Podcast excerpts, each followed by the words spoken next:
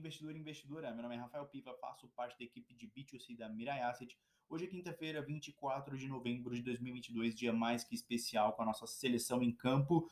E essa é mais uma edição do nosso Morning Call com os principais assuntos do dia. Vamos juntos. Tem início o feriado de ação de graças nos Estados Unidos com liquidez reduzida e mercado mais aliviado, ainda mais depois da ata do FONC, sinalizando a redução no ritmo de ajuste de taxa de juros embora devendo manter a taxa elevada por mais tempo. Hoje é a vez do Banco Central Europeu divulgar sua ata, assim como reuniões da África do Sul e da Turquia. Na China, novas restrições foram anunciadas diante da propagação da Covid, principalmente em Xangai e Pequim. No Brasil, continuamos atentos ao trâmite da PEC de transição, adiada para a semana que vem, diante de tantos impasses com o legislativo. Hoje sai o IPCA 15 de novembro, previsto em 0,5%. Ainda sobre a PEC, a maior dificuldade recai sobre o montante do waiver e o prazo de vigência da PEC com o extrateto. O Congresso não parece concordar com o montante anunciado pelo PT de 198 bilhões de reais, ainda mais porque muitos interesses estão em jogo. Temos eleição para a presidência da Câmara, com Arthur Lira na briga pela reeleição, orçamento secreto em discussão e a formação dos ministérios do novo governo eleito.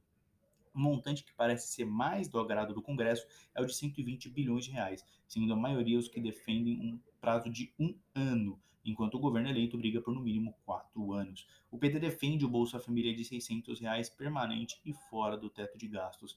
Na agenda do dia, o presidente do Banco Central, Roberto Campos Neto, participa de reunião virtual do CMN agora pela manhã. Em evento ontem na BlackRock, em São Paulo, ele observou que a preocupação fiscal abalou a precificação da queda da Selic em 2023 e enfatizou que o Banco Central tem a preocupação de passar a mensagem de que persistirá na tarefa de levar a inflação doméstica à meta. Não posso especular sobre o que será o novo arcabouço fiscal, mas a taxa longa do DI será super sensível à trajetória da dívida, disse ele. Na Alemanha, sai o índice IFO, de sentimento das empresas em novembro.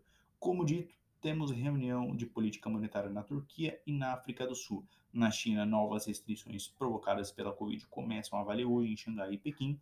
No Japão, a leitura preliminar do PMI S&P Global Industrial caiu de 50,7 em outubro para 49,4 em novembro, indicando contração na atividade manufatureira na economia japonesa pela primeira vez em quase dois anos, desde janeiro de 2021.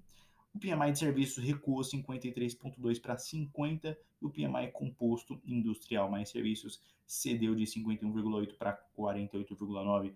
Esses foram os principais assuntos do dia. Agradeço a atenção de todos. Bom jogo e bons investimentos.